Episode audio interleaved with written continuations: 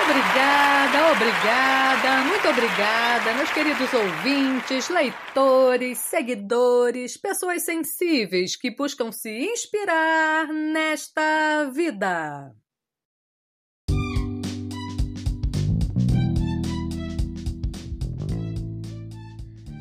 Então, gente, eu não sei se concordam comigo, mas hoje, mesmo que ainda não tenha saído o decreto dos tiranetes, as máscaras estão caindo.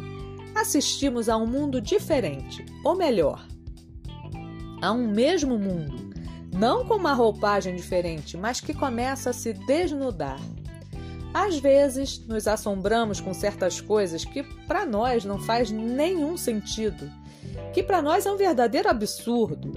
Mas se isso te consola, saiba que a loucura parece ser mais velha que o rascunho da Bíblia. Não há nada de novo no front, apenas as tendências humanas de sempre. E quer saber? Ver as coisas ou tentar vê-las sob esse ângulo me faz sentir bem melhor, porque a mim eu posso controlar, ou pelo menos tentar. Não, queridos, ninguém está inventando a roda. E aos desavisados, fiquem atentos, porque o diabo pode ser antigo, mas anda sempre na moda. Algo que foi demodê um dia, hoje pode ser cult.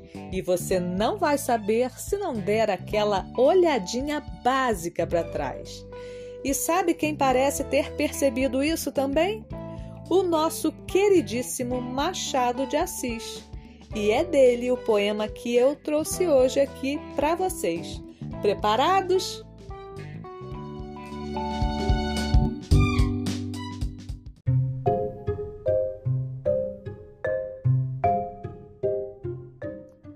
Os Arlequins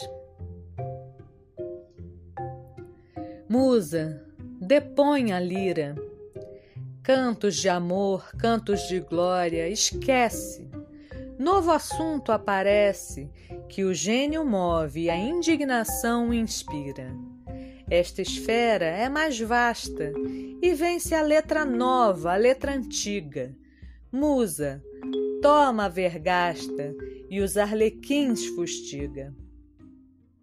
Como aos olhos de Roma, cadáver do que foi pávido império de Caio e de Tibério, o filho de Agripina, ousado assoma, e a lira, sobraçando ante o povo idiota e amedrontado, pedia ameaçando o aplauso acostumado. E o povo, que beijava outrora ao deus Calígula o vestido, de novo, submetido ao régio saltimbanco, o aplauso dava. E tu, tu não te abrias, ó céu de Roma, a cena degradante. E tu, tu não caías, ó raio chamejante. Tal na história que passa, neste de luzes século famoso, o engenho portentoso sabe iludir a nécia populaça. Não busca o mal tecido canto de outrora. A moderna insolência não encanta o ouvido, fascina a consciência. Vede o aspecto vistoso, o olhar seguro, altivo e penetrante, e certo ar arrogante que impõe com aparências de assombroso, não vacila, não tomba, caminha sobre a corda firme e alerta. Tem consigo a maromba e a ovação é certa. Tamanha gentileza, tal segurança, ostentação tão grande, a multidão expande com ares de legítima grandeza. O gosto pervertido acha o sublime neste abatimento e dá-lhe agradecido o louro monumento. Do saber, da virtude, logra fazer em prêmio dos trabalhos um manto de retalhos que a consciência universal ilude. Não cora, Não se peja do papel nem da máscara indecente e ainda inspira inveja esta glória insolente. Não são contrastes novos, já vem de longe e de remotos dias tornam em cinzas frias o amor da pátria e as ilusões dos povos. Torpe ambição sem peias, de mocidade em mocidade corre, e o culto das ideias treme, convulsa e morre.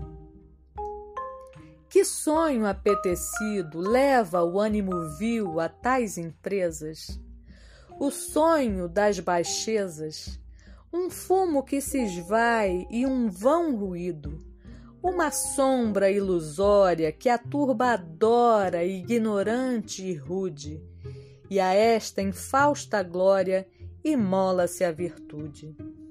A tão estranha liça, chega a hora por fim do encerramento. E lá soa o momento em que reluz a espada da justiça. Então, musa da história, abres o grande livro e, sem detença, a envilecida glória fulminas a sentença.